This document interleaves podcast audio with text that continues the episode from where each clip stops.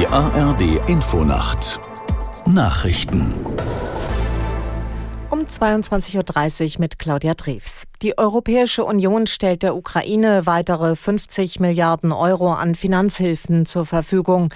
Ungarns Regierungschef Orban gab seinen Widerstand gegen die Pläne auf dem EU-Gipfel auf.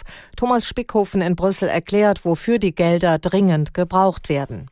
Es geht um den Betrieb von Schulen, von Krankenhäusern, es geht um die Gehälter von Lehrern und von Beamten, es geht um die Rentenzahlungen. Äh, es gibt Berechnungen, wonach der Ukraine äh, möglicherweise schon im März, also im kommenden Monat, das Geld für diesen ganz normalen Staatsbetrieb ausgegangen wäre. Umso dringlicher ist dieses Problem, zumal ja aus Amerika zurzeit nichts mehr kommen wird. Das Hilfspaket von Joe Biden, das hängt im Kongress fest.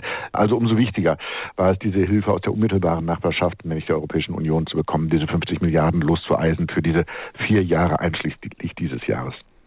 Die Gewerkschaft Verdi hat Beschäftigte im öffentlichen Nahverkehr für morgen zu einem Warnstreik aufgerufen. In etwa 80 Städten und 40 Landkreisen dürften kaum Busse, Straßenbahnen oder U-Bahnen fahren. Grund sind die laufenden Tarifverhandlungen. Die Gewerkschaft fordert, je nach Standort, kürzere Arbeitszeiten, bessere Arbeitsbedingungen und mehr Urlaubstage. Das neue EU-Lieferkettengesetz kommt möglicherweise nicht zustande, weil die deutsche Zustimmung wackelt. Die FDP stellt sich gegen die Pläne. Michael Weidemann aus Berlin zu den Gründen.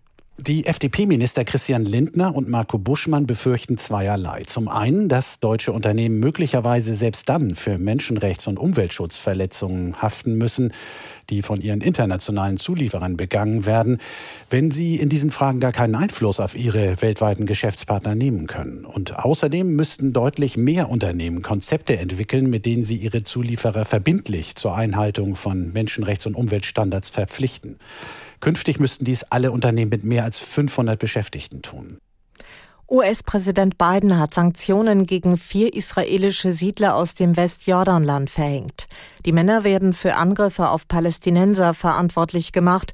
Sie dürfen nicht mehr in die Vereinigten Staaten einreisen und Vermögen in den USA werden eingefroren. Menschenrechtsgruppen berichten, die Siedler hätten Autos in Brand gesteckt und Beduinengemeinden angegriffen. Das Wetter in Deutschland. In der Nacht gebietsweise Regen, in der Mitte trocken plus fünf bis minus ein Grad, an den Küsten windig.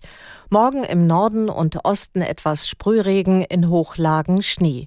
Im Südwesten trocken bei drei bis elf Grad. An den Küsten und in Hochlagen Sturmböen. Und wir schauen noch auf den Sonnabend am Alpenrand oft freundlich, sonst wechselhaft und windig, sechs bis zwölf Grad. Und das waren die Nachrichten.